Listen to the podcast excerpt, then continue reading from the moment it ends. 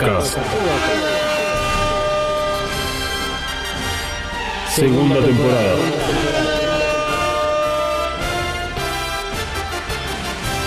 The Reveal Series. Te vuelan en pedazos. Ya no aguanto esta pena.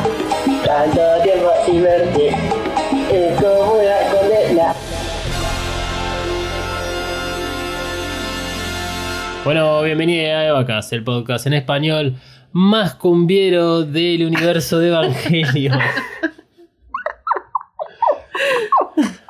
Mi nombre es. Sí, sí, sí.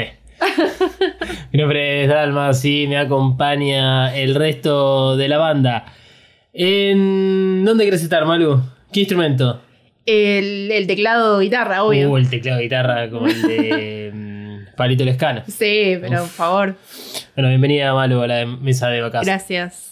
Eh, ¿Cómo están? Espero que muy bien. Decíamos recién, estamos todos medio con moco, resfriados, primavera, Sí, así que sepan disculparlos que van a escuchar a lo largo de todo el, el episodio. Y del otro lado, tocando su propio instrumento, o en todo caso en el rol de cantante, el, el pelilargo y cumbiero Manuel.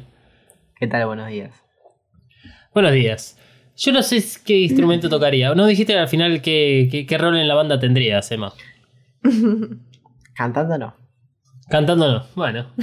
Tenemos, a ver, eh, la- las chicas o chicos que bailan. Sí. El Yo rayador. tengo, yo tengo las de. O sea, toco un instrumento y además te bailo con, con la pollerita. Ah, bueno, pero. Bu- bueno, nos facilitas muchísimo, digamos. La, la- la banda la podemos hacer tranquilamente los tres. Entonces, Claro. Eh, bueno, si Manuel no canta, voy a tener que cantar yo. Y me meto en algo de percusión. Me, me gusta un poco la percusión, pero tengo cero ritmo, así que. Claro. El rayador. Te, te veo de rayador. El rayador. El rayador es como. eh, Y ahí es bastante fundamental el rayador Él para el ritmo. marca el ritmo, sí, claramente. Bueno, antes de, de comenzar con Evangelio, podemos seguir hablando sobre cumbia. Cosa que no, no- en realidad no vamos a hacer mucho más que, que esto porque. Sí, Bueno, por lo menos sí. explicar por qué estamos hablando de cumbia. Gracias. Gracias por darme, digamos, Radio 101, Podcast 101. Bueno, estábamos hablando de cumbia porque, bueno, Emanuel ya ha cantado el tema de la ventanita del amor, salió como bonus track en el episodio pasado. Y, bueno, ustedes habrán escuchado la, lo que es la apertura de este episodio. Así que ya ahí tienen otra pista de por qué estamos hablando sobre cumbia o con cumbia. Eh, Además, subimos hoy toda la mañana TR con, con cumbia. Sí, bueno, pero eso es otro tema. Acá este Cohen, que auspicia eh, y sponsorea a Evacas, eh, tiene una de las particularidades para sus clientes, que es que les invita a, a elegir una playlist para escuchar mientras se hacen las uñas. Sí, han pasado cosas muy bizarras. No, no particularmente lo de la cumbia de hoy, creo. No, estuvo muy bien. La verdad que para el día como estaba vino bien un poco de cumbia. Sí, hasta yo que estaba medio alejado de toda la situación, este, podía recibir un poco el clásico calor caribeño. Qué poco que sé de cumbia. Sí. Sí. Santafesino podría decir, porque teníamos como mucha cumbia santafesina. Bueno, en un momento salí acá de la cueva y estaba sonando con buen asesino, me retrotrajo al 2006, 2007 más o menos. Claro. De Sí, sí. sonaba por- Buenas épocas. Se sonaba por celulares, no sonaba ni en la radio que escuchaba yo, ni, ni en los boliches porque no iba. O sea, calculo que sí sonaba. Claro. Pero, pero bueno, dejemos de lado todas esas giradas. Ya, ya vamos a, a convencer a algunos de, de los Evacaster que sabemos quiénes son, que tocan instrumentos, que nos, bueno, nos hagan una cumbia de vacas. Uf. Creo que hay alguien que ya se está notando en este preciso instante Sí. y está dejando de. ¡Ay, no dejó de escuchar y se puso a hacer un tema! Eh, vos sabés, vos sabés a quién nos estamos refiriendo. Eh, bueno, bienvenidos a la quinta parte de. ¿Quinta parte ya? Sexta Sí, parte. por ahí. ¿Qué parte es esta, no? Eh, Vamos a. a- esto, esto es- ya no se sabe. si se voy a seguir hablando es justamente para evitar después cortar esto en la edición y este, confirmarles a ustedes que vamos por la eh, sexta parte. Quinta parte fue el episodio anterior. Sexta parte del análisis de Evangelion 3.0 más 1.01 que se rige bajo estas reglas. La película va a ser analizada como tal, o sea, como una película que tiene que cumplir lo básico de cualquier historia. No habrá comparación con el anime, porque las historias no son coincidentes excepto con el de Evangelion que tampoco haremos comparación. Si bien en la película parece validar la teoría del loop, lo vamos a dejar para episodios eh, futuros. Asumimos que viste las películas anteriores, o sea, EVA 1.11, EVA 2.22 y EVA 3.33 y que obviamente escuchaste la segunda temporada de EVACAS o por lo menos los episodios que te dejamos en las notas de este episodio. Analizaremos la película por etapas para poder ir entendiendo de a poco todo lo nuevo que nos trae el cierre de Evangelio. A partir de este momento hablaremos con spoilers porque la película está muy disponible y no hay excusas para poder verla. Y te recordamos que este episodio corresponde al análisis de la película, de sus personajes, de la narrativa construida, de la historia y de la verosimilitud del desarrollo de la misma dentro del mundo creado, siempre tratando de ser objetivos dentro de nuestra ideología característica. Si les parece, le pedimos a Misato que nos indique el despegue y arrancamos con el análisis de Evangelion 3.0 más 1.01 Thrice Upon a Time. Evacas cuenta con el apoyo de Coven Studio. Coven Studio. Maquillaje y nail art para todos. Desata tu magia entrando en tiendacoven.empretienda.com.ar. Pedí tus press on nails personalizadas y recorre la tienda virtual. Como oyente de Evacas tenés un 10% off en el checkout de tu compra utilizando el código KAORU. Kaoru, Nagisa Kaoru. K-A-W-O-R-U. KAORU. Visita tiendacoven.empretienda.com.ar y el Instagram arroba coven.estudio.ba. Coven Studio, Made in Hell. La promoción no incluye envío, válida para Argentina. Bueno, nosotros vimos la versión que es la disponible en Prime Video, que es la 3.0 más 1.01. Eh, la vimos en idioma original, subtítulos en español. Y si bien hacemos esta aclaración siempre, eh, cuando hablamos sobre cuestiones de entendimiento del idioma, eh, solemos tomar como referencia también el inglés, porque sabemos que es otro de los eh, idiomas tal vez más utilizados, si es que, digamos, salen del idioma original. Más allá de que probablemente haya personas que, que hayan visto esta película o todo el reveal con el idioma, por ejemplo, español, eh, me da un poco de cosa escuchar las voces en español. Todavía no me animo. Es, es increíble, no me animo. sé.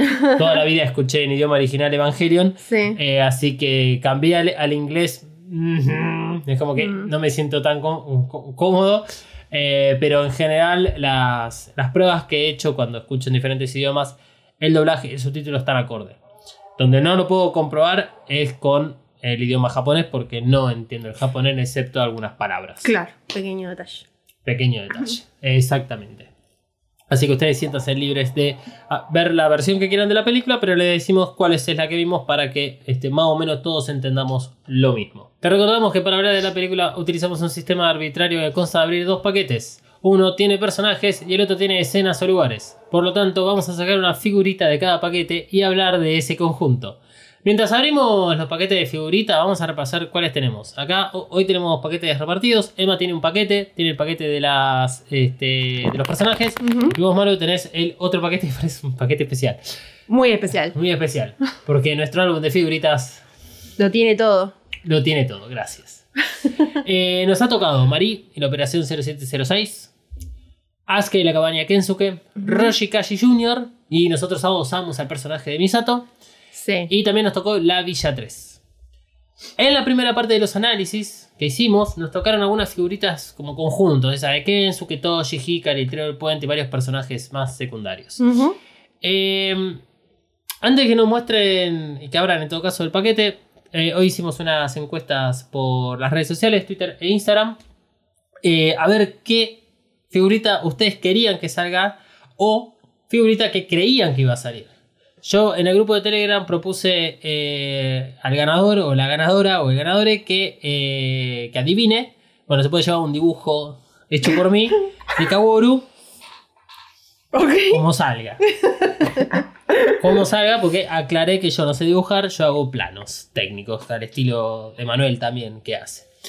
Eh, entonces, acá tengo algunas de las respuestas, por ejemplo, de Instagram, que acá tengo los nombres de los usuarios para, para dar.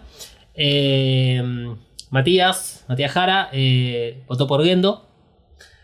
Gonza Herlin eh, dijo, ojalá Rey Q. Eh, Rocuso Iván, Pen Pen. Pineapple Pimienta o Simena también dice Rey. Y por último, Nahuel Lele, que nos había aclarado que votó más con el corazón que este, con la lógica de un premio existente, dice El gato de la villa. Un episodio especial para ese eh, gatita. Y sí, y Para sí, esa gatita. claramente. Eh, mientras que en Twitter, que no podemos ver, digamos, las respuestas de cada uno de los usuarios, sino que tenemos que el 42.1% eligió Pen Pen. Porque en Twitter sí pusimos eh, cuál, cuál opciones teníamos, porque bueno, Twitter Claro. permite hacer las encuestas de esta manera. Ikari fue votado por nadie, Bien. Reikyu por el 36.8% y Shinji por el 21%. En Instagram nadie pensó en Shinji. No. Lo cual eso me resulta muy gracioso, pero bueno, parece que hay muchas coincidencias respecto al personaje de Reikyu y al personaje de Pen Pen. Emma, todo tuyo. Te toca abrir la figurita, a ver qué sale y a ver quién gana. Upa. Qué apertura, sí, la fuerza. Fuerza. ¿Fue con navaja eso? No, no, no, fue a mano. Uf. Esta figurita es muy especial. Es holográfica, es la primera holográfica que nos toca. Nice. De hecho, si la Ajá. muevo, cambia el personaje. Cambia el No, personaje. es como, eh, ¿cómo se llamaban esas? Esas Las que. que- eh, Tridimensionales. Holográficas. No, eh, Yo le digo holográfica. ¿Holograma? No, Holograma puede ser. No sé. no me acuerdo. lo primero que yo veo, así normal, veo a Raikyu con su traje normal. Ok. Negro. Ok. Y si la muevo, eh, veo el traje blanco con LSL. Oh Nice. my god, qué buena, qué buena figurita. Es durísima. Necesito ya tener esa figurita, un cuadro que de acuerdo te muevas, explota o no explota la cabeza de Reikyu. Bueno, Sí. entonces tenemos a Reikyu como personaje. Sí, bien. Eh, ¿Querés este, abrir el paquete de. Bueno. Que, que, para, eso no es un paquete. Es, un po- es rari. Eh, no sé bien eh, qué tiene adentro, porque es todo negro. Pero a ver qué pasa. A ver, abrilo. ok. No tuvo tanto efecto como, como esperábamos que iba a tener. Pero tiene un olor eh, muy raro. Como a sangre, Como a sangre. pero a jugo naranja. Pero es naranja. O sea que la figurita de lugares lo que nos regala es el en Claro, es toda, o sea, este álbum de figuritas es una experiencia. Tenemos juegos, tenemos figuritas holográficas y botellas. Así ¿Qué más? que- ¿Qué más quiere? así que, eh, bueno. No nos queda otra que hablar del personaje de Reikyu y bueno, tal vez su trágico final de convertirse en LSL. Deberíamos empezar por el comienzo de este personaje, porque Reikyu la conocimos en EVA 3.0, eh, tercera película, película anterior a EVA 3.0 más 1.01, cosa que eh, a veces está bueno aclarar que EVA 3.0 más 1.01 es la cuarta es la continuación de todas las anteriores para que alguien entienda, por si cae en Amazon Prime Video y dice, uh, ahora a ver esta, qué loco esta numeración. Y no entienda que es una cronología. Bueno, a continuación les voy a hacer un resumen de lo analizado en el episodio número 4 de EvaCast, donde nos metimos en EVA 3.0. Aquel episodio tan largo como eh, casi todas las películas del Reveal. Recordemos que Reikyu es un nombre de fantasía nacido entre los fans. Eh, esta, digamos, eh, esta denominación más que nada depende de... eh, creo que depende... Lo habíamos pla- planteado en su momento como dependiendo de la versión de la película que, que vieras y con la salida de EVA 3.0 más 1.01 tampoco es que vino a marcar una nueva posición respecto a eso. Creo que es algo que, que Hideaki Anno, lo, lo pongo a él como ahí el elemento visible de cara, eh, ha sabido manejarse en que me importa un huevo cómo denominen los fanáticos este, a los personajes, vas a ir por la, por la suya.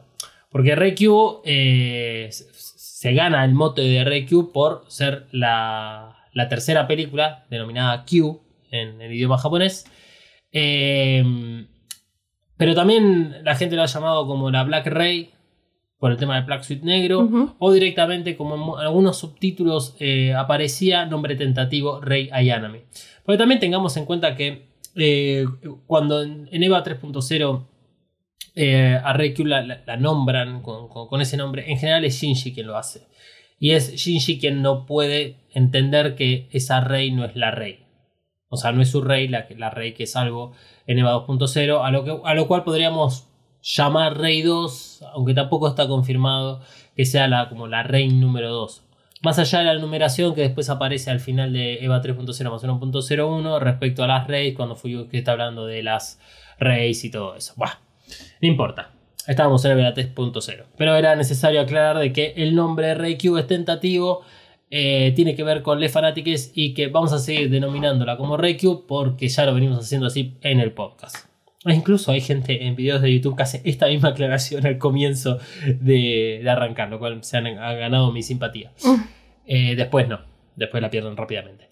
En EVA 3.0, Reikyu no tiene recuerdo alguno de sus vidas pasadas, no tiene los mismos hábitos como leer los libros, cosa que Shinji insiste bastante durante la película confiando en que podía hacerla recordar. Reikyu se muestra siempre diferente, de pocas palabras, eh, indiferente también y cumpliendo las órdenes que le dan. Su casita está al borde de la Mysterious Underground Facility, especializado para Rei Ayanami. Información disponible y checable en EVA 2.0 Complete Record Collection. O sea, a lo que hemos conocido también en otras oportunidades como la Dama y Black Plat. O sea, el lugar donde Rey únicamente puede vivir. Otro detalle a tener en cuenta sobre Rey Q en EVA 3.0 es lo que Kaworu dice sobre su alma. Kaworu indica que el alma de Rey Q se encuentra o difiere de su lugar habitual. Dependiendo de la traducción que tengamos, otras posibilidades son su alma está en algún lugar o su alma está en el lugar equivocado. Se especula, fuera cual fuera la traducción del original, que el alma de Reikyu no está en su cuerpo. De todas formas, no está confirmado que Reikyu tenga alma, porque es más, el tema de las almas en el reveal es algo poco mencionado y poco frecuente. Y es más, en EVA 3.0 más 1.01, como que mm, la única mención del alma que hay sobre las rey son de las cuatro rey que digamos representan los veces de Adán eh, y que hablan de que son seres sin almas. Pero sobre el Reikyu, cero, nada. Por lo tanto, podemos determinar que Reikyu es una nueva y diferente versión a la Rey 2 o la Rey de EVA 2.0.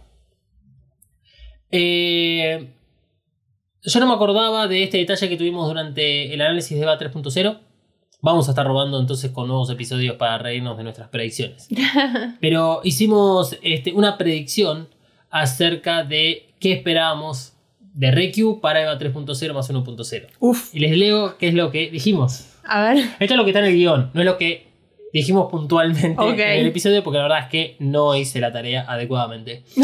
Pero teníamos escrito que es imposible adivinar, porque ni siquiera forma parte del avance de la cuarta película, y hasta el momento no estábamos hablando de los trailers, pero hay algo que mencionar, que es que Reikyu se eyecta de la EVA Mark 09 previo a su explosión. Esto quiere decir que Reikyu ya no sigue órdenes de nadie y que ella no tiene reemplazo. Eh, a Reikyu la vemos irse al final de la película junto a Asuka y a Shinji. Se ha hablado mucho sobre esta escena porque Asuka tranquilamente podría haberla matado o simplemente alejado, ya que se supone que es enemiga. Es posible que para Asuka Rey no represente ningún peligro, especialmente sin la existencia de la Eva Mark 09. O tal vez a Billy le convenía capturar a Rey y así limitar a cero la cantidad de pilotos disponibles para Neonar. Fuera este el caso, Rey estaría solita yendo al lugar equivocado. Pero hay algo más. Tenemos una escena en la que Reikyu se queda parada mirando el reproductor de BP3 caído, el mismo que Rey 2 tenía en la mano cuando fue eh, rescatada por Shinji. Entonces nos preguntábamos, ¿será posible que haya recordado algo al ver el reproductor? El reproductor es la representación del alma de Rey 2 y Reikyu la detectó o reconoció. ¿Reikyu tendrá órdenes de seguir a Shinji? ¿Tendrá sentimientos por Shinji? Todas esas preguntas que hacíamos formaban parte de lo, de lo analizado en ese episodio y también sumamos algunas preguntas que venían de teorías. Ahora, abriendo la mesa, acá Malu, Emma, eh, y por fuera de lo que ya eh, fue Eva 3.0 y el camino de, de Reikyu y como presentación de ese personaje en esa película, eh, veamos qué sucede con este personaje en Eva 3.0 más 1.0, pero primero descartemos las teorías o suposiciones que hicimos. Pregunto, ¿qué onda Reikyu en Eva 3.0 más 1.0? Así, panorama general. ¿Gusta o no gusta? Tema del final. O sea, el final me refiero a su muerte. Sí. Eh, hagamos un repaso rápido. ¿Qué, Eh, qué opinan? Rápidamente, no, no me gustó mucho el desarrollo, pero necesito el- la, la figura de que se le intercambia la cabeza y explotan con el SL. Mal. Eso es todo lo que voy a decir. Sí, estoy de acuerdo. Eh, no me gusta el final de Rey Q. Lo siento muy necesario. Creo que ya lo hemos hablado muchas veces esto. Sí. Sí, sí. sí. Eh. No, pero está bueno que lo marquemos. Sí, Emma. Y bueno, el desarrollo, a ver, está bien. Creo que gracias a Rey Q se trae mucho esa nostalgia que viene del anime con el teléfono que no suena, el dilema del erizo, todo eso viene gracias a Rey Q y es un personaje que termina siendo utilizado con ese fin. No tiene un desarrollo como tal. Sin embargo, es como el personaje más desarrollado de esta película. Bueno, ese es el problema. Es curioso. Bueno, esa, exactamente es eso. O sea, es un personaje que parte de un punto, termina en otro, hay un arco, hay una evolución. Sí. Sí, bueno, es lo que venimos eh, criticando Sí. eh, enajenadamente. Enajena- uh. Bueno, primero descartemos las teorías o suposiciones que hicimos respecto al fin, a lo que habíamos visto en EVA 3.0 y con lo que ahora sabemos sobre EVA 3.0 más 1.01. Reiki no tiene reemplazo, habíamos dicho. Eh, hoy creo que lo podemos ver de dos maneras. Digamos, eh, el, el como un individuo que no tiene reemplazo porque busca identificarse como tal, o sea, como una persona única. La otra lectura es que sí tiene reemplazo, porque vemos cuatro reyes que están con Fuyuski y son las necesarias para la complementación. Me parece que la diferencia ahí, ahí habría que, ver en el sentido de que pasa con las almas. Porque es como cuando, cuando uno realmente se pone tal vez más filosófico, decir, bueno, ok, hablemos del concepto de alma y este, supongamos que existe. ¿sí? ¿Es el alma el 100% de tu identidad? Acá pasa lo mismo, digamos. Es Reikyu con ese cuerpo, con esa alma que supuestamente tiene adentro, lo que la, la identifica como un individuo o sigue siendo las mismas como las otras cuatro que vemos ahí con Fuyuski. Entonces, de, de alguna forma se puede decir que sí tiene reemplazo, pero de otra forma me parece que no tiene reemplazo. Así que lo dejamos en ambigüedad y ahí vamos a decir que empatamos. Tuvimos una buena este, a- acertación. Bueno, Hmm. podemos decir eso. Pod- Podemos decir esto y un montonazo de cosas más que queramos. Eh, hablamos del tema de, de- de- de catalogarla como enemiga y yo creo que todo lo contrario. A Rey Q le abren las puertas de la villa como si fuera una vieja conocida, cosa que lo es pero no lo es por esta ambigüedad que tiene. Pero en ningún momento vemos que a Rey Q la tratan mal por el hecho de ser un piloto de Evangelion y mucho más ser un piloto como contrario a Vile. Ah, acá más que nada cuestionaría si eh, la gente de la villa conoce eh, de dónde proviene Reikyu. Nada más que eso. Claramente no importa para el desarrollo de la película. Y por último habíamos hablado sobre el reproductor, el stat player, si lo agarra o no lo agarra. Al final, sí, obviamente sabemos que lo agarra y lo agarra porque se lo va a devolver a Shinji. O porque en ese momento lo agarra porque agarra cosas, Rey. O sea, Rey Mm. ya hemos visto, así como agarró el stat player mismo, eh, al final, digamos, más o menos después de que Shinji se va de Tokio 3 en EVA 2.0. Y también sabemos que guardaba con cierto cariño los anteojos de Ikari. Empecemos por el mayor plot twist. Asuka le revela a Reikyu que la serie de Ayanami está programada para sentirse atraída por Shinji. Este es, en el caso del subtítulo en español, en el caso del doblaje y subtítulo en inglés, hablan de sentir afecto. Sin embargo, antes de morir, Reikyu le dice a Shinji que finalmente entendió lo que significaba gustar. Se despide de él recitándole las cosas que hizo y que le gustaron. Cosechar arroz y sostener a la bebé Tsuname. Finaliza diciendo que quería estar con el chico que le gustaba. Esto se mantiene igual en ambos idiomas, en, en inglés y en español, digamos, tanto el, el subtítulo como el doblaje. ¿Ustedes qué dicen sobre la programación de Reikyu y esto de gustar de Shinji? Y. qué sé yo, capaz es o sea, de- como lo que aprende.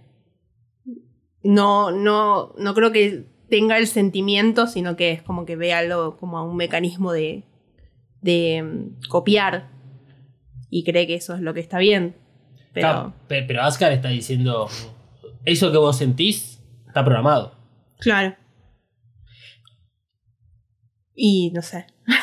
Es, es muy raro de, de lograr entenderlo y explicarlo como puede, si lo siente, si lo tiene programado o si lo copia o si que... Y o sea, a, y a- y a nivel como personaje, el tema de como el plot twist. Y eso es toda una cagada. O sea, ya lo que, todo lo que venimos criticando. O sea, ¿para qué? Realmente no es necesario. Sí, o sea, bueno, no sé más si tenés algo que agregar. Es que es muy raro. O sea, si yo me lo pongo a pensar un toque, digo, ok, ¿qué, qué le trataron de poner a Shinji? ¿Un guardaespaldas? Claro. Eh, creo Como que es alguien- peor el asunto.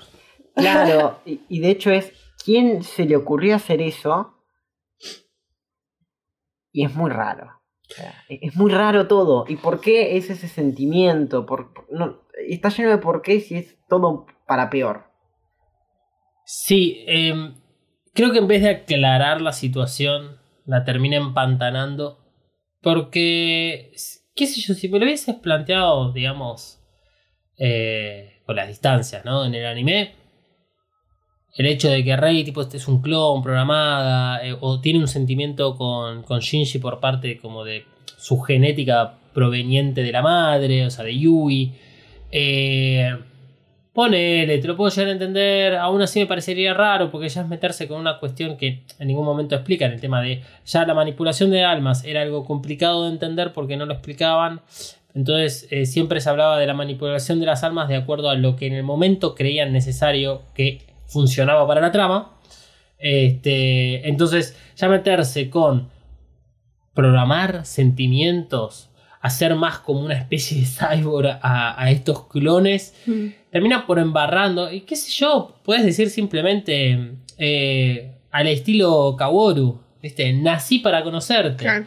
Qué bueno, qué sé yo, uno sabe que es- estos son bichos armados. Este, o sea, Rey y Kaworu son básicamente entes similares que, eh, que fueron creados artificialmente.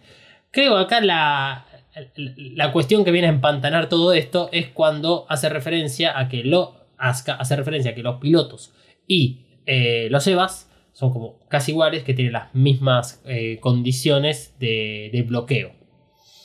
O sea, respecto a sus personalidades, a sus limitaciones y todo eso. Me parece que se termina por empantanar toda esta situación en vez de arreglarla o aclararla. Pero bueno, veamos más adelante qué sucede. Con esto creo que podríamos marcar un poco los extremos porque hablamos de donde conocimos a Rei Q y bueno, donde termina, que es con la muerte de ella misma frente a Shinji. Así que este, vamos a lo concreto del personaje. Al llegar a la villa, Rei Q se queda con Toshi y con Hikari.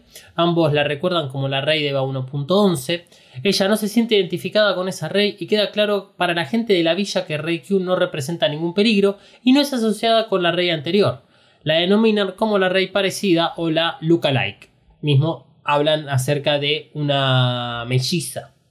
Eh, Hikari y Toshi como que gritan al unísono eh, este, dop- doppelganger o creo que lo dicen incluso en japonés eh, eh, esa es una palabra como media English japonés Sí. Eh, y es interesante eso porque aceptan la identidad que está tratando de mostrar Rey. No, no le dicen todo el tiempo no vos sos Rey vos sos Rey como si hace Shinji. Este, eso es una de las cosas que me parecen interesantes. Reikyu se queda con Toshi y con Hikari porque se ve que tienen un cuarto al pedo y porque Reikyu adquiere un vínculo con la hija de ambos que se llama Subame. Hago esta aclaración que, es, eh, que en el episodio remasterizado de EVA 3.0 que hicimos hace relativamente poco, dije que los creadores desaprovecharon la oportunidad de usar a Reikyu como ese personaje que es un libro de páginas blancas o un libro vacío. En toda la escena de la visa, en toda la escena de la villa, Reikyu es desarrollada de esta manera, lo cual me puso relativamente contento. A Reikyu, digamos, la ponen a trabajar. Reikyu se pone a trabajar siguiendo un poco la lógica de todas las personas sobrevivientes. Tipo, si querés comer, dormir, etc. Bueno, tenés que dar algo a cambio. Creo que aprovechan el momento de la villa, el momento de Reikyu, para desarrollar este personaje en base a cómo sería alguien que puede tener libre albedrío, digamos, a conciencia. Con las limitaciones que es que sale por primera vez al mundo, o por lo menos fuera del mundo que ella conocía. Q, más allá de preguntar todo, cosa que no nos vamos a meter en eso, pues sería malgastar nuestra saliva. eh, o sea, ya está, listo. Pregunta todo. Hay muchas preguntas que están al pedo, sí. Bueno, listo. Pero se entiende que lo que quieren dejar en claro es eso. Es alguien que no conoce las cosas. Lo lindo es que establece una relación con todas las personas de su alrededor. O sea, se vincula con la gente y es a través de ellas que Reikyu va creciendo y definiendo su personalidad. Aprende la diferencia entre el trabajo y las instrucciones, que siempre fueron dadas por los superiores, sin afecto y fríamente, en el caso de Ikari y podemos suponer también Fuyusuki. Aprende sobre los sentimientos propios y de las otras personas. Aprende sobre usos y costumbres en torno a la relación social. Básicamente, aprende todo lo que hace. Es una gran esponja. Son esas personas de las cuales, o sea, aprende todas esas personas con las cuales está todo el tiempo, digamos, en compañía. Y esas personas, como las, la- la- las viejas con las que labura, como Hikari, como Toshi, son las que le marcan un poco la cancha. O sea, menos mal que le tocó ese grupo de viejas y no alguien horrible como Ikari que podría haberla manipulado aún más. O sea, realmente la historia hace que a Rey la, la pongan en un buen lugar. Y que la gente la está tratando de relativamente bien, digamos. O sea, obviamente, con todas sus limitaciones de cada una de las personas, pero no la discriminan, no, no le hacen nada. La- las personas de la villa son las mejores personas del mundo. Este, tanto es así que hasta Reikyu aprende a devolver objetos perdidos a través del gesto de una niña. Eh, acá hago una, una- acá hago una aclaración, esto a nivel ya opinión incluso personal. Eh, me, me parece interesante cómo es que muestran a la sociedad de la villa con, re- con el uso de las viejas. Eh, te voy a decir viejas porque sí, son viejas. Eh, toda esta sociedad armada fue construida post el casi tercer impacto o el tercer impacto. O sea, después de una- un cataclismo, digamos.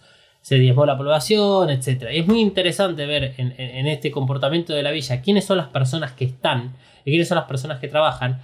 Y que en general lo, lo que tenés es gente muy grande y gente joven que tiene tareas muy particulares.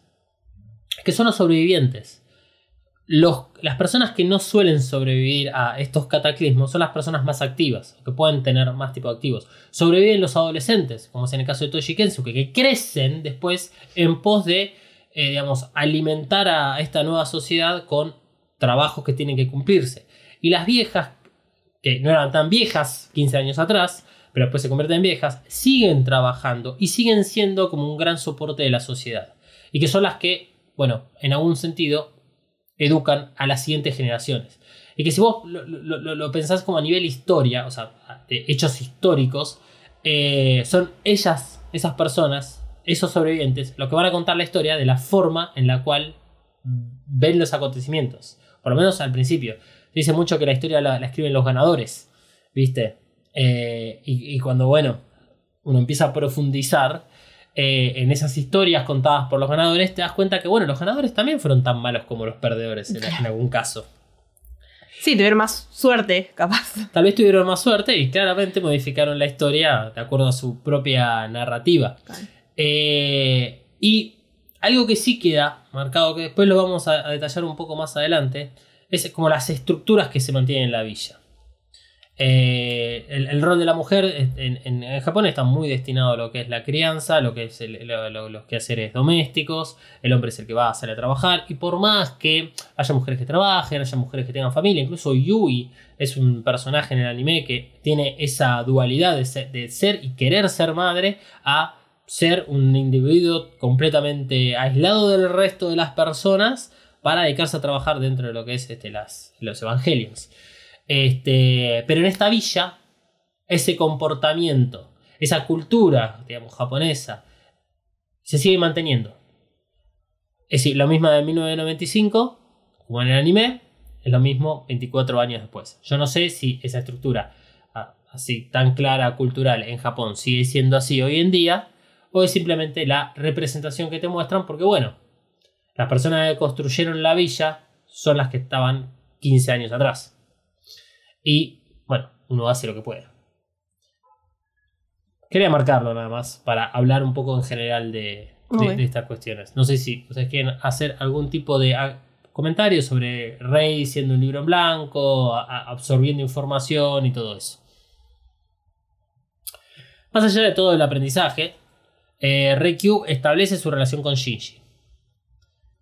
Ella no lo dice, sino que acá es- es- esto es lo raro, sino que es Asuka quien le explica lo que sucede. Cuando le revela que la serie de Yanami está programada, Rey se queda en silencio y busca dentro suyo los sentimientos que tiene y le parecen adecuados aceptarlos. Porque dice, ella dice, eh, está bien, si eso es lo que yo siento. Si vos lo que vos me decís es un sentimiento impostado, no me importa. Lo voy a tomar como que es mi sentimiento igual. Y que esto es lo que yo siento.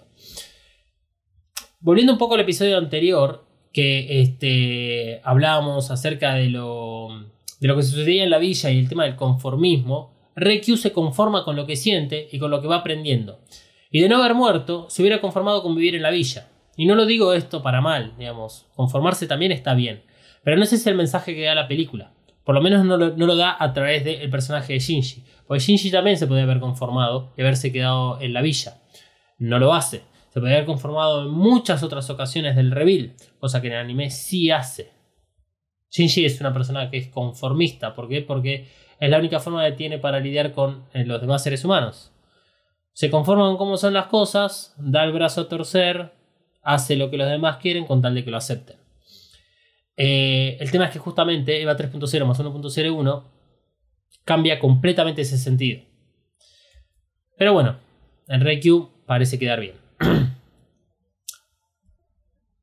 Hablando de Shinji, Reikyu, eh, y quiero creer yo más por voluntad que por la programación, eh, se acerca a Shinji de la misma manera que él lo hizo en EVA 3.0.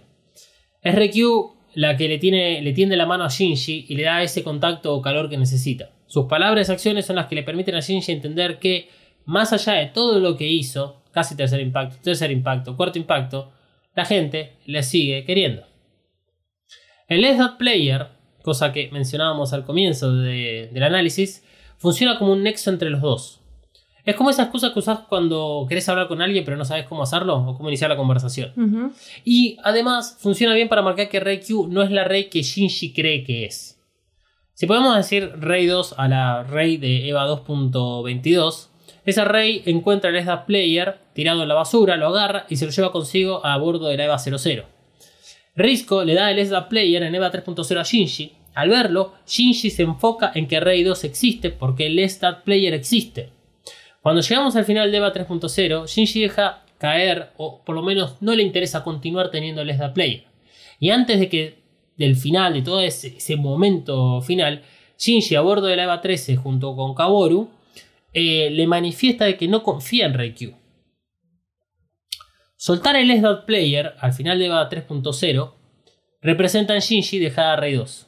Soltar eso. Cuando están bajando la EVA 13, Kaworu y, mm, y Shinji están hablando, ahí están bajando. Está Reikyu a bordo de la EVA Mark 09 sin la, sin la cabeza eh, y tiene la guadaña. Y ahí es como que tiene la conversación acerca del alma, de dónde está el alma de Reikyu. Y Shinji le dice, no me siento muy seguro con ella acá.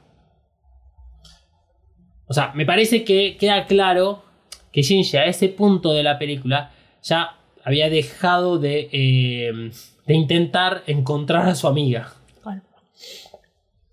En EVA 3.0 más 1.01, Reikyu toma el Stat Player porque recuerda que Shinji se lo mostró y le agradeció por devolvérselo. Esto ocurre en EVA 3.0. Shinji se acerca a la casilla de, de Rey. Rey está desnuda. él le- se le acerca como a decirle gracias por devolvérmelo. O sea, por agarrarlo en la basura, por llevarlo a revuelo de la EVA 00, por mantenerlo todos estos años para que Risco lo pueda sacar. Y Reikyu le dice, yo no fui. Pa, no estás entendiendo la película, le dijo. Este, lo mismo ocurre con los anteojos de Ikari. Rey 2 toma a los anteojos de Ikari y no los devuelve, se lo queda como ese tesoro. Es Rey Q la que este, cambia esta situación. Toma el Lesda Player que soltó Shinji ahí al final de EVA 3.0. Nosotros vemos que lo agarra en EVA 3.0 más 1.01 y entiende que tiene que devolvérselo a Shinji, que no le pertenece a ella. Ese es el juego que, que va y viene constantemente en toda la parte de la villa. Eh, cuando tenemos la situación de que Rey Q entra al vagón de tren que funciona como librería, va con unas papas, haga- eh, está mirando a ver qué pasaba, se le cae una papa, se le acerca una nena, le, da- la papa, es como decir, mirá Rey, entendé que a vos te están dando algo que se te cayó a vos, y vos, eh, la otra personita que lo vio, te está haciendo el favor de, toma, devolvértelo. Y eso es lo que, vemos en la siguiente escena. Eh, Rey Q intentando devolverle el Star Player Shinji, Shinji ahí le rebota, no se, lo, no se lo acepta, después lo termina Shinji quedándose porque bueno, ya no hay Rey Q que lo agarre.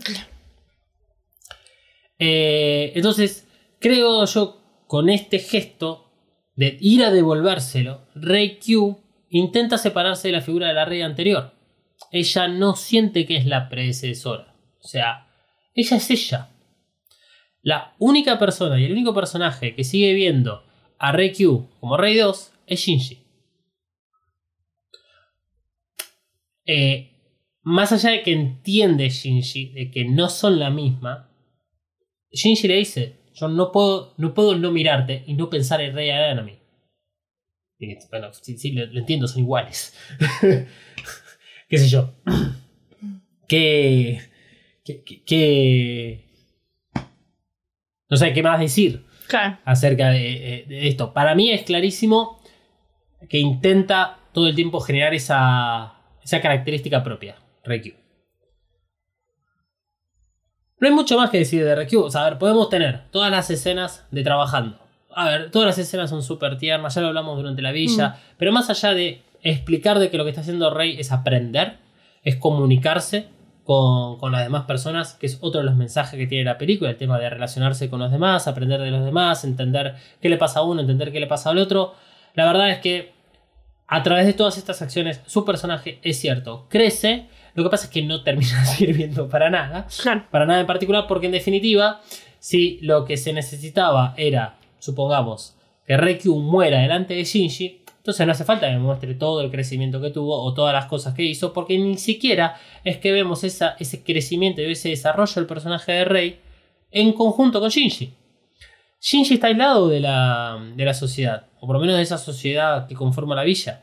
Está en el mismo caso que Asuka. Asuka, Shinji y Mari no forman parte de esa sociedad. Mientras que Reikyu intenta ser parte. Y de haberlo podido, hubiese vivido tranquilamente ahí. Pero quedan algunas cositas sueltas antes de cerrar, digamos, esta conclusión. ¿Por qué Reikyu se, va, se baña con el Black Suit puesto si ya se había bañado antes? Tengo una teoría, quiero que esto, esta teoría es lo que a mí me pasaría, que es que este, sería una cuestión de pudor. O sea, ya sea parte, digamos, de lo que va aprendiendo. Sí. O sea, lo que vemos es que se mete en el agua vestida porque hay más gente. Claro. Y, y en EVA 3.0, eh, primero que nada, a esa Rey no le hubiese importado nada, porque al momento que la vemos desnuda es lo mismo que ver una pared en- para el caso, mientras que, que ya de por sí al final de EVA 3.0 ya es diferente, la Rey toma esa decisión de eyectarse y tomar, digamos, su decisión eh, en base a su propio beneficio. Pero acá estás con otras personas y encima... Yo la verdad no me daría delante de cualquier persona. Y no, es un peligro. Un calzoncillito, ¿viste? Una cosa así, ya lo entiendo. Otro tema. Reikyu es re vagabunda. Y, el único traje que tiene es ese, ese Black. Claro. ¿Me entendés? Mirá si vas a dejar la única cosa que te protege de los demás. Ahí, ahí, para que venga alguien y te lo saque. No. Y no, la verdad que no. Otra cosa suelta. Ok. Reikyu dice que solamente puede vivir en NERV, presuntamente porque necesita del LSD y las vitaminas para mantener su cuerpo. Digamos, cuando empieza a tener los primeros síntomas de que algo está saliendo mal, eh, que tiene que ver como con el- la batería del traje primero, después tiene como esos estigmas en, en la palma de la mano. O sea, ¿es acaso el único lugar donde puedo vivir en NERV? Bueno, después esto se cierra con lo que revela Fuyuski que, mm, que habla del hecho de que Reikyu se desintegra producto de una mala calibración. Fuyuski además duda de las intenciones de Ikari y no nos deja esta ambigüedad dando vueltas por ahí. Reikyu, ¿hubiera sobrevivido sin las vitaminas y el LSL de no haber estado mal calibrada? Porque todo da a entender que Ikari fue el que tomó una gran decisión respecto a este personaje. Al morir, Reikyu se manifiesta como un ángel, la pequeña cruz y un arco iris, pero en vez de deshacerse en sangre roja, se deshace en LSL. Eh, si hubiese sido sangre roja, creo, creo que hubiera llamado muchísimo más la atención, porque estamos hablando de enteramente un ángel, y lo que nosotros consideramos como rey eh, es el clon con material genético de Yui y el alma de Lilith. Si es lo del alma de Lilith, lo del LSL, no lo sé. Si lo del LSL tiene que ver con la composición del cuerpo, no lo sé. ¿Importa? Para nada. La verdad, no importa en lo absoluto, porque este personaje no le importa a sus creadores. Este personaje. Rey 2 parece que les importa más, eh, pero bueno, eso quedará para el final. Y este, el traje sabemos que se pone blanco cuando muere, porque había que vender más muñecos, Claramente. porque ya teníamos a Rey Q con el Black Suit negro. Entonces, ¿qué mejor forma de, que de representar que se te está yendo la vida y que se te va decolorando algo? En este caso, pasando a blanco. Yo hubiese preferido al revés, qué sé yo, o sea, Mm. de un blanco a un negro es como la pudredumbre. Claro. Tal vez acá puede quedar más representado a el color original, por ejemplo, que tiene Lilith, que es blanca. Mm. Una cuestión de, de libertad. ¿Qué sé yo? Sí. Vender De muñecos. pureza. Sí, porque además, o sea, eso te hace flashear acerca del, de qué es el Black Suite. Claro. ¿Viste? Pero bueno. Eh, ah, lo último, sí. Al final nos dicen de que las redes están conectadas. O sea, no sé qué clase de hechicero ahí tuvieron. Lo vamos a ver en el final.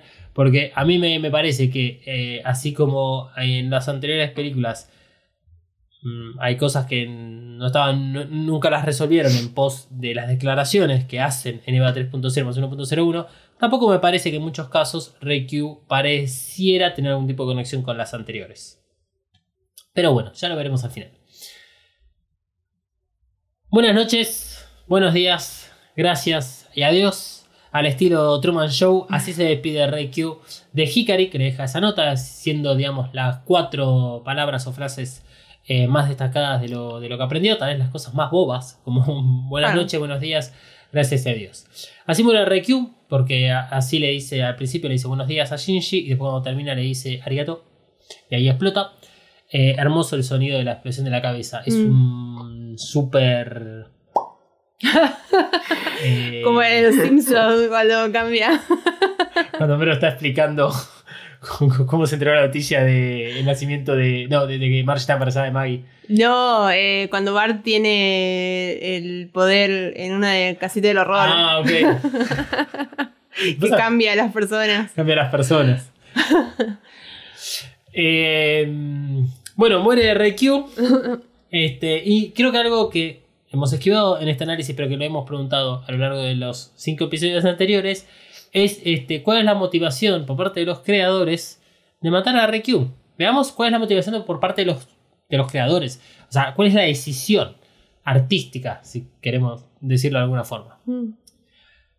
Asuka revela datos sobre los pilotos de las Evangelion. Porque así como las Evas están limitadas para no alcanzar su poder real, los pilotes están restringidos para no superar los límites de la humanidad. Y de acá saco varias flechas. Rey 2, o sea, la que vimos en EVA 1.11 y EVA 2.22, también estaba atraída a Shinji. Entonces, o sea, eso es lo que. Si, si- agarro lo de Asuka, vamos para atrás, podemos afirmar de que estaba atraída a Shinji. Algo que podríamos llegar a suponer y que podría llegar a ser posible es a través del gesto de la comilona que se quiere mandar eh, Rey, que sea más visto como un acto de amor y esa necesidad de conectar con Shinji. Pero diferente es si es un acto de amor como más sexoafectivo a un acto de tipo buena onda. Igual, yo, para mí, en, en, en EVA 1.11 y en EVA 2.22, Rey Kyun no se, Rey, Rey no se siente atraída a Shinji, sino que Rey está utilizada de otra forma y eso lo tengo para la conclusión del episodio. Pero bueno, es una de las flechas que sale. O sea, es, es lógico. Nos plantean un escenario A en la última película. Vamos a ver para atrás si se cumple o no se cumple. En el reveal, esto no se ve, pero debe existir. La Rey 1, la Rey chiquita. ¿También está programada para ser atraída por Shinji? Mm, En el anime sabemos que existe la Rey 1. Y si hacemos las cuentas, acá Emma me va a ayudar. Reikyu es la Rey número 6. Entonces, ¿cuáles son las anteriores? Tenemos Rey 1, Rey 2, que cuando muere da el paso a tres Rey más, que son chiquitas. Ahí ya tendríamos 5 y una Rey grande. En la preview, eh, al final de EVA 2.0, vemos que hay una Rey grande eh, protegiendo a, a tres reyes chiquitas. Y hablamos de cuatro reyes. Eso da seis. Si esas cuatro, eh, ninguna es Rey Q, fenómeno. Rey 1 no existiría. No daría las cuentas. Pero si esa es Rey Q, oh, entonces existió en algún momento Rey 1. Emma, vos que haces ese, tipo de análisis. Sí, o, o la Rey grande que estamos viendo en, el- en la preview es Rey Q, o sea, Rey 6. O nunca existió una Rey 1 y bueno, eh, en ese caso esos cuatro que serían los eh, niños elegidos de Cele o algo así, eran como nos Sí, era algo denominaban, así. eh, bueno, serían simplemente descartables porque no adquieren ningún tipo de importancia. Claro, obviamente. Es que son todos descartables en Evangelion. Pero fuera de la aclaración que acabo de hacer, este. ¿Por qué traigo esto? Sí, es para hacer daño a la obra de Hideaki Anno. Para representar una vez más que EVA 3.0 más 1.01 es una película independiente al resto.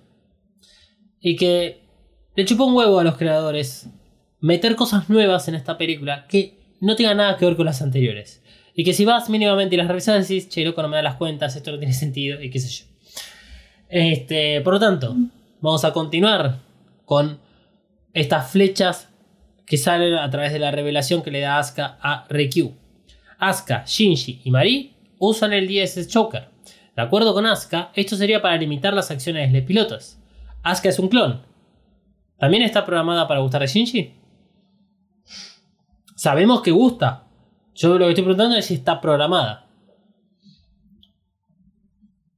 Y hago otra, otra aclaración. Reikyu en ningún momento usa el, el SDS Joker. Mm. Entonces, la inserción de estos sentimientos en Reikyu o la programación de Reikyu son los equivalentes al DSS Joker que usa Asuka, Shinji y Mari. Porque Asuka lo que le dice es como que esos sentimientos son los que te limitan a vos. Eso es lo que le marca. Mm. No sé. Son preguntas. La idea es que justamente debatamos en base a estas preguntas y que cuestionemos a, la- a lo que nos representa la película o lo que nos quieren explicar los creadores. Lo cierto es que el personaje de Rey, en todo el reveal, funciona como un nexo entre Shinji y su padre. Que esto es lo que yo planteo en relación a la Rey vista en EVA 1.11 y EVA 2.22. Porque el que siempre inicia eh, las relaciones es Shinji, no es Rey el que se le acerca. Lo que vemos de relación entre Shinji y Rey en el reveal, y más que nada al principio en las dos primeras películas, es siempre cuando está en el medio Ikari. Eh, Rey es un clon de Yui.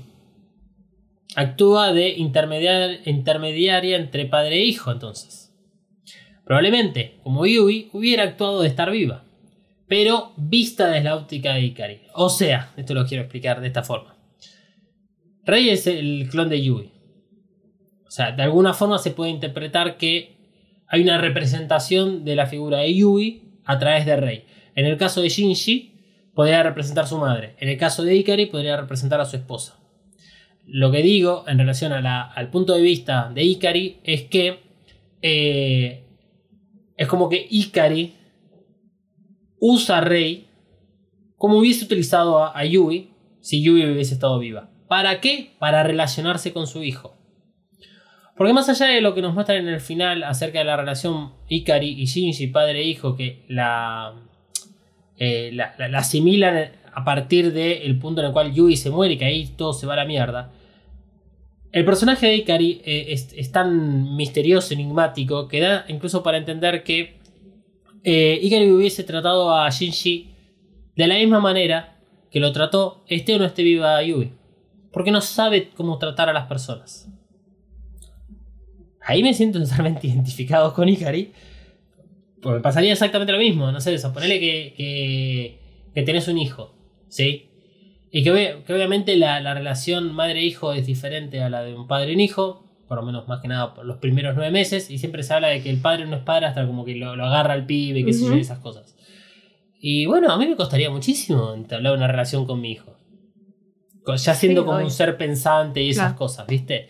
Eh, y hay muchos casos, y bueno, en esto el cine, las series han hecho millones de historias, en cómo los padres son muy distantes de sus hijos, producto de cómo fueron criados también esos padres, y cómo hay todo un, bueno, un sistema patriarcal que lo que hace es dejar las tareas domésticas a las mujeres, a las, a las tareas más este, lógicas y de producción a los hombres. Y eso lo que genera es un distanciamiento entre los padres y los hijos, porque los hijos no están en contacto con los padres y los tienen como figuras lejanas, distantes, que es un poco la historia que tiene Hideaki Anno con su propio padre. Claro. Entonces, en este sentido, Ikari no puede relacionarse con su hijo y en los momentos de mayor conexión con Shinji, durante el reveal, aparece la figura de Yui. Como ocurre en EVA 2.0 cuando Rey le propone hacer la cena. En ese momento, Ikari duda, mira a Rey a los ojos, se trasluce la cara de, de Yui y acepta. Ikari se asegura, al tener a Rey siempre lista, tener a todo a su hijo porque sabe que Yui, que está dentro de la EVA 01, siempre es pedida por Shinji. En los momentos donde la EVA 01 no actuaba, es porque no estaba Shinji adentro. Wow. Eh, se ve mucho más y es más evidente esa acción de Yui en el anime y en Enos de Evangelion. Pero en el reveal sí se ve porque el, eh, el, dummy dummy system es rechazado constantemente cuando lo necesitan activar para defenderse del ataque de Zeruel. Ikari mira la EVA 01 y le pregunta a Yui ¿Por qué? Guay. Hasta llega Shinji. Pero bueno. Otra conclusión que podríamos hacer respecto a la programación de Reikyu y el sentirse atraída a Shinji es la representación justamente de Yui. O sea, lo vimos ahora como del lado y- Rei Yui, esposa de, de Ikari. Veámoslo ahora de Shinji, madre. Y madre. En la villa, Reikyu adquiere características muy maternales. No es casualidad que se sienta atraída por una gata embarazada, que su primer encuentro con personas que nosotros vemos en la película es con una embarazada. Apenas salen del, del centro médico donde está Shinji, se nos revela que, que Toshi es este médico, qué sé yo, sé yo, pero es una mujer embarazada que es la que después termina este, pariendo y que pare, pare, este, a la misma vez que la gatita. Y eh, termina haciendo de niñera con Subame porque es la única que la mantiene calmada. A lo largo de toda la película, Reikyu es mostrada con niños, niñas, niñas interactuando con ellas. Pero también es puesta en ese rol de madre-mujer. Recordemos que en el anime representan a Yui como una persona que elige ser madre y es parte de sus objetivos no solo ser madre, sino también trabajar en Guerrin, que luego se convertiría en Ner.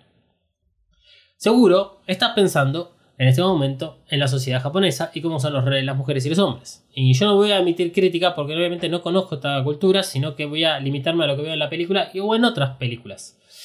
El tema es, el campo es labrado por las mujeres, las actividades domésticas también, que incluyen la crianza de los hijos y quehaceres domésticos. Hikari le confiesa que es gracias a su hija, o sea, a Tsubame, que quiere seguir viviendo en una vida plena y larga para compartirla con su hija. Cuando Reikyu le ofrecen una nueva vestimenta, y más allá del guiño EVA 1.11, 2.22 este, con el tema del trajecito de la escuela, le marcan en ese momento que ella como mujer es linda y todas las quieren como nuera. Lo mismo respecto a su sonrisa.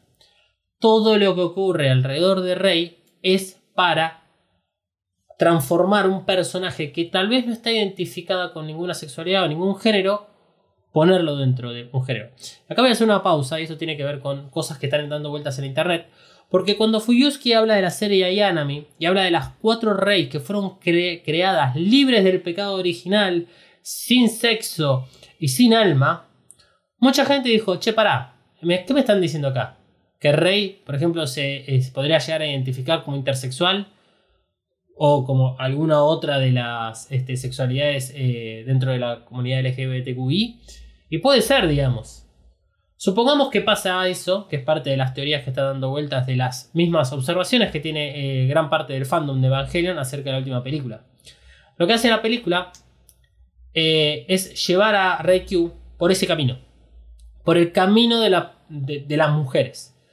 Es lógico. ¿Por qué? Porque a ella la rodean de mujeres. La ven como una mujer.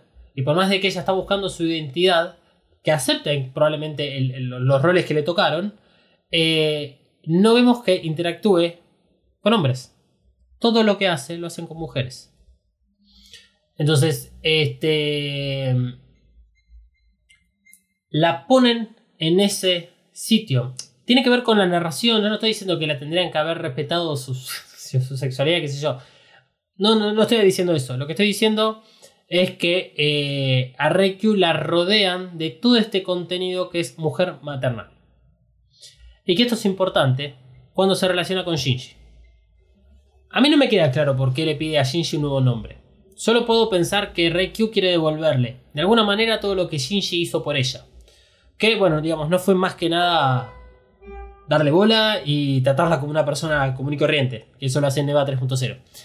Eh, no digo que me parece mal que Shinji sea quien le tenga que dar un nombre. Mi crítica en todo caso es eh, por qué Reikyu, si ya por sí misma fue construyendo su imagen e identidad, por qué decide darle a otro como esa, es- esa alternativa o esa posibilidad.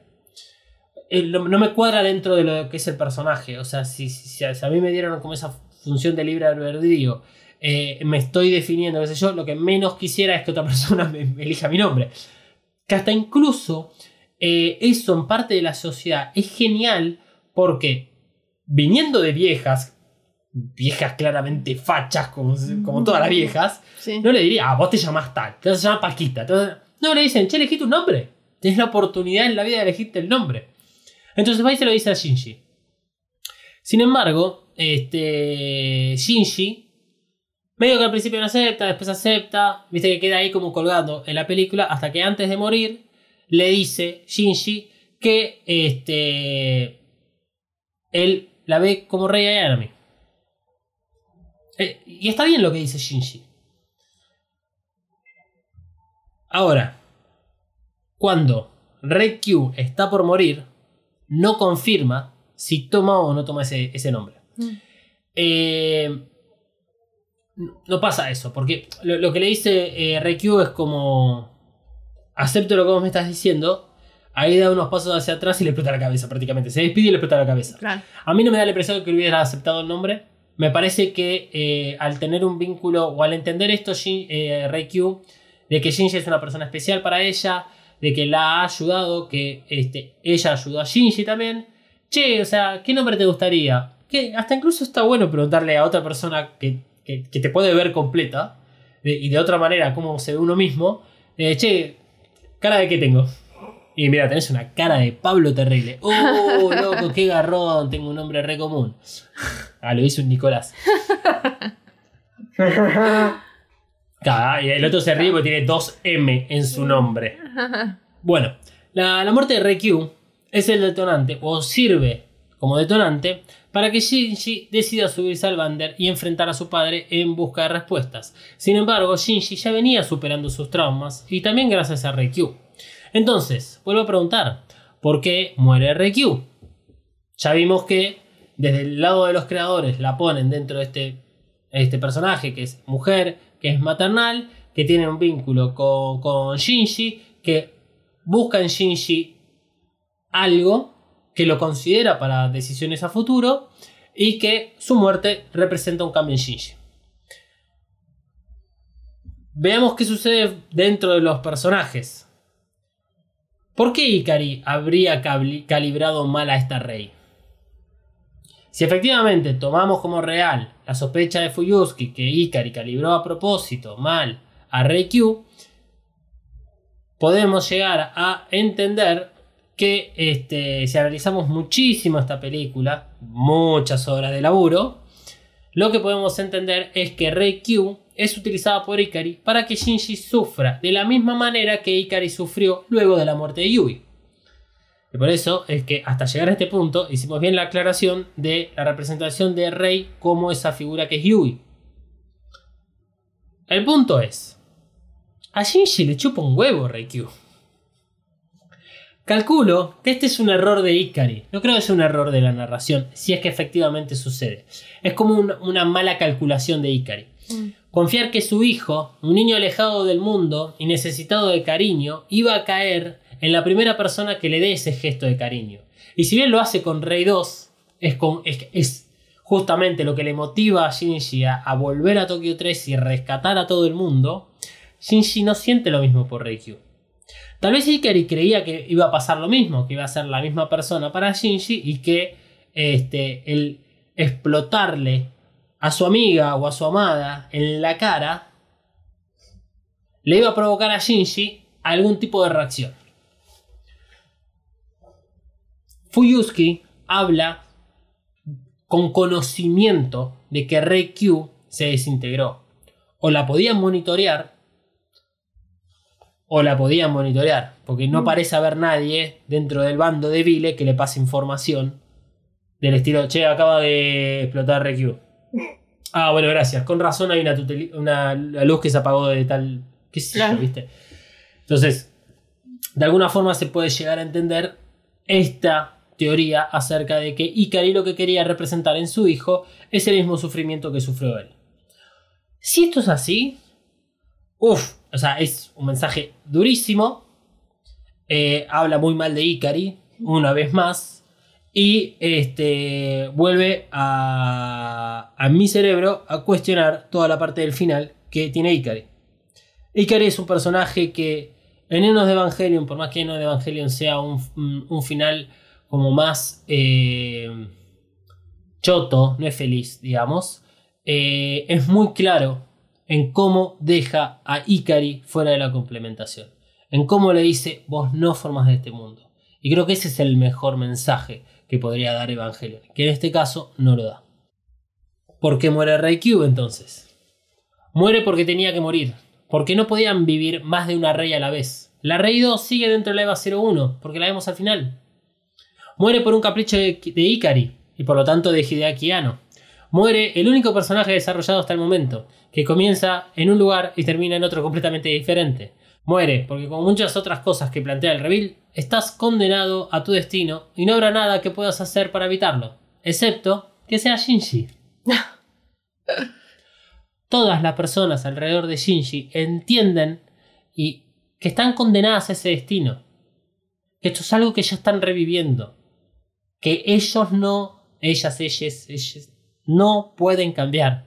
Que el único que puede cambiar esto es Shinji.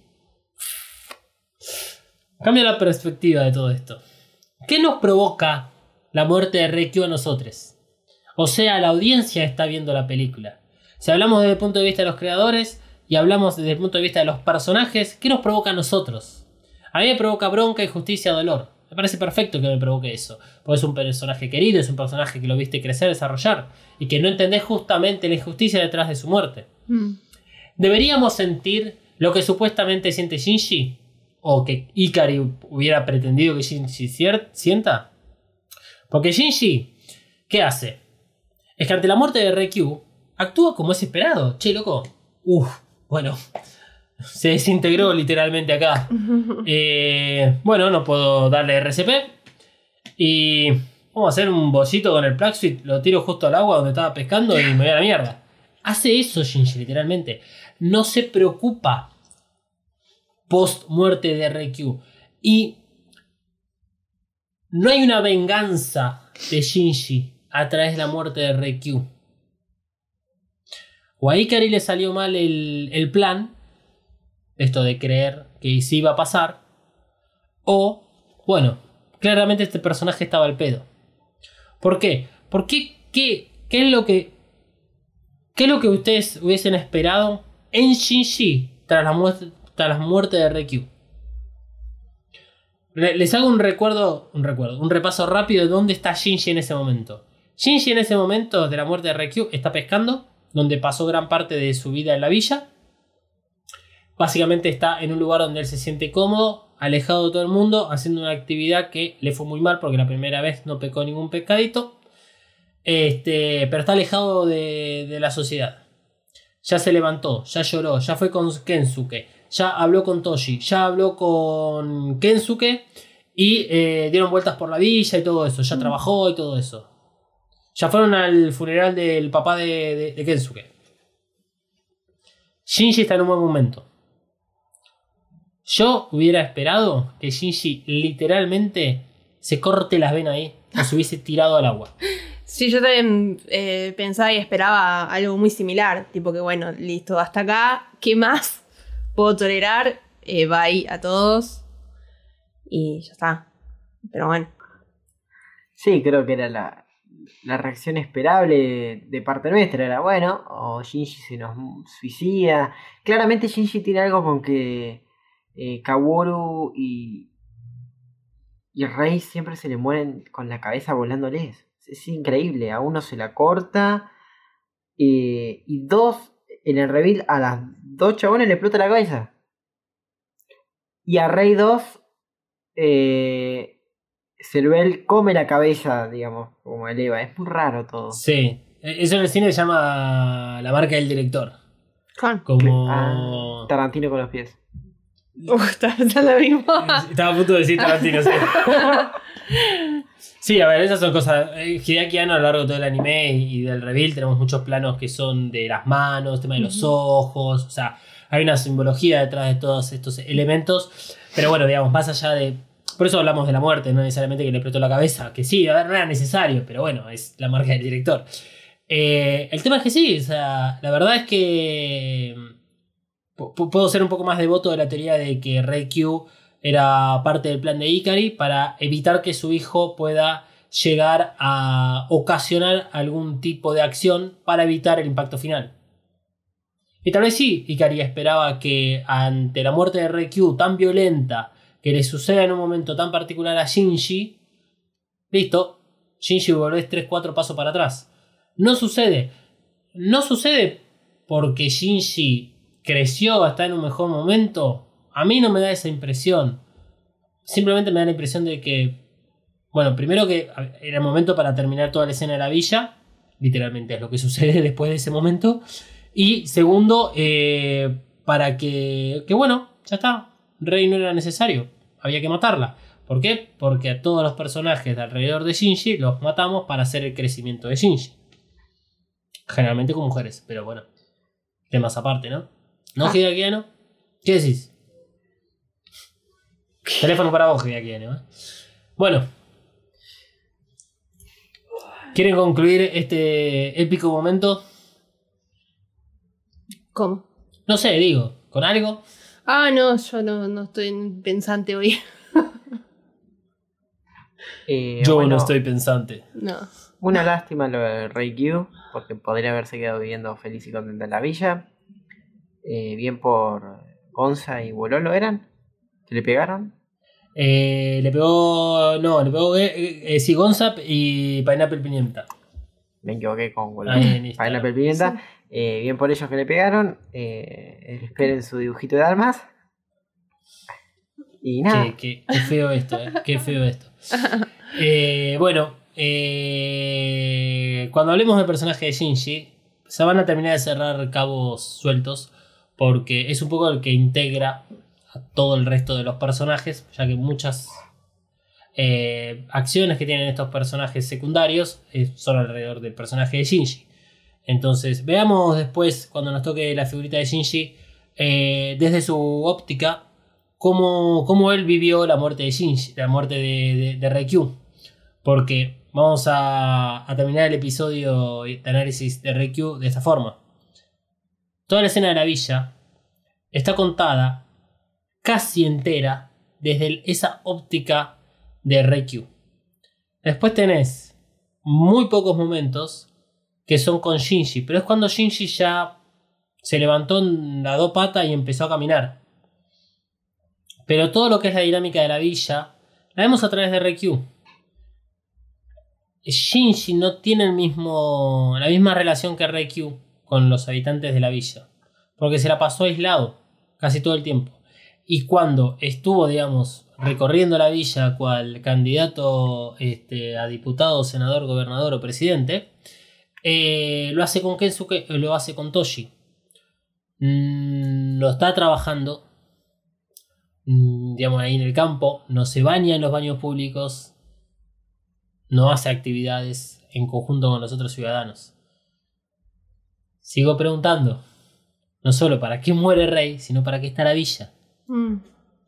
Porque en definitiva, a Shinji, toda esta vivencia no le da nada.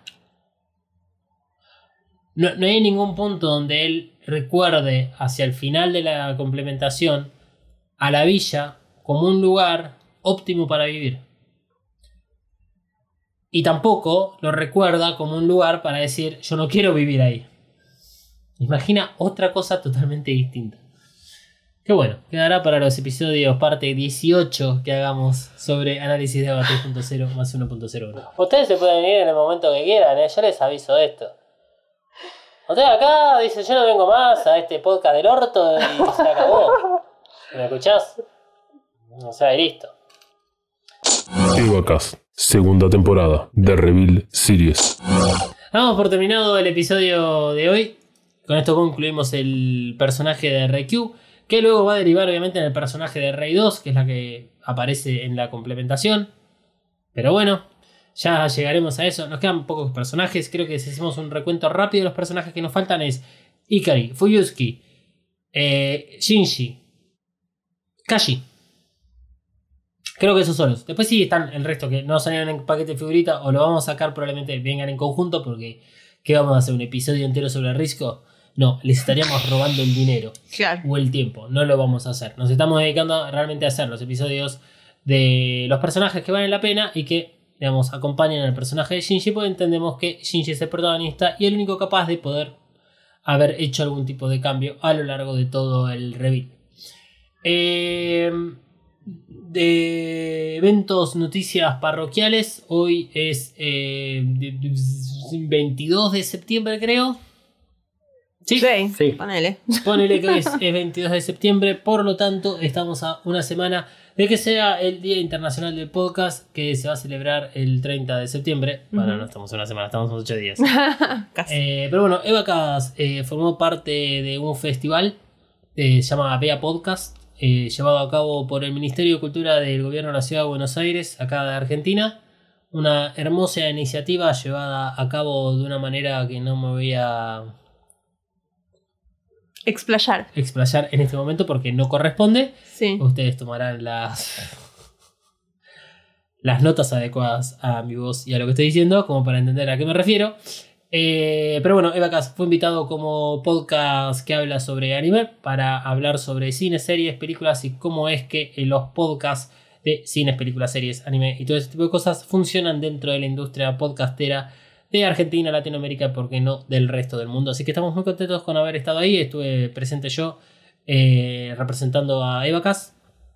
Eh, así que bueno, los vamos a invitar a cuando salga el episodio. Lo vamos a estar compartiendo obviamente en nuestras redes sociales porque no lo van a encontrar, no tienen ni idea cómo se llama el episodio.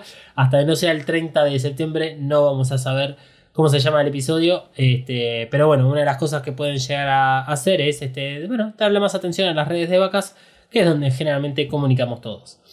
Porque este próximo episodio de vacas va a salir ya el 29. No, que el 29. Va a salir después del Día Internacional del Podcast. Sea, sale en octubre. Así que, eh, por lo tanto, eh, les recordamos que Evacas tiene TikTok, arroba evacas-pod. Tiene canal de YouTube, evacas-pod. Sí, evacas-pod. Y eh, tenemos canal de Twitch, arroba evacas-pod. Y sigue ahí la, la pregunta. Sabemos que mucha gente está escuchando los episodios este, a su propio tiempo. Nuestra pregunta de la semana pasada, que la reiteramos, tiene que ver con que si les gustaría que a través de, por ejemplo, Twitch podamos hacer unos vivos para discutir todos estos temas que eh, se plantean en los episodios de Vacas. pero que es difícil llevarlo después al debate porque estamos todos desincronizados con el tiempo de escucha, qué plataforma y qué sé yo. Y tal vez en Twitch podemos llegar a encontrar un buen lugar para debatir esto. Eh, no estamos queriendo decir de que mañana vamos a estar haciendo un streaming en Twitch para debatir este episodio. No, lo haríamos más adelante justamente para darle espacio, tiempo y lugar a las personas, a todos los Evacasters que escuchen el podcast y que puedan terminar. Incluso, bueno, sabemos que hace poco gente vio por primera vez recién la última película. Así que hay mucha gente que se está poniendo el día. Por lo tanto, arroba dalma-ndg para mandar eh, yerba. Eh, bueno, ahí me pueden mandar eh, otra cosa a mariana.flores.coven o coven.estudio.ea. Y arroba Katsuragi 399. A vos te pueden mandar eh, café. A Emma también le puede Café. mandar yerba. Me pueden mandar emojis de mate. Cafecitos. Bueno, cafecitos también. Pero bueno, eso ya es plata en serio. O sea, Cualquiera de los dos me viene bien. cualquiera de- y sí, y sí, la verdad que sí. Bueno, gente, nos despedimos. Será hasta. ¿Hasta dónde? ¿Hasta cuándo? ¿Hasta cuándo? Tenemos que dejar de robar con eso. Bueno, esperamos que les haya gustado el episodio de hoy. Andamos muy atareados, andamos con muchas cosas. Sí. Fin del año arrancó en septiembre, no arrancó en octubre. Así que los próximos tres meses van a ser, uff, qué dolor, yo ya no quiero vivir Yo más. no quiero vivir más. Será hasta la próxima vida. Adiós. El podcast no termina acá. Seguí a Evacast, En Instagram y Twitter. arroba Evacast-pod. Evacast cuenta con el apoyo de Coven Studio. Coven Studio. Maquillaje y nail art para todos. Desata tu magia entrando en tiendacoven.empretienda.com.ar. Pedí tus Present personalizadas y recorre la tienda virtual. Como oyente de EvaCast tenés un 10% off en el checkout de tu compra utilizando el código KAORU. KAORU. Nagisa KAORU. K-A-W-O-R-U. KAORU. Visita tiendacoven.empretienda.com.ar y el Instagram arroba coven.estudio.ba. Coven Studio, Made in Hell. La promoción no incluye envío, válida para Argentina.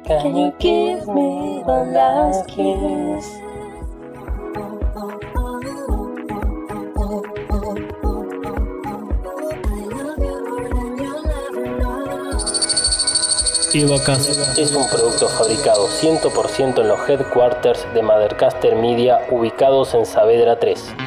Si querés tener tu propio podcast o ya tenés uno, descubrí mothercastermedia.com.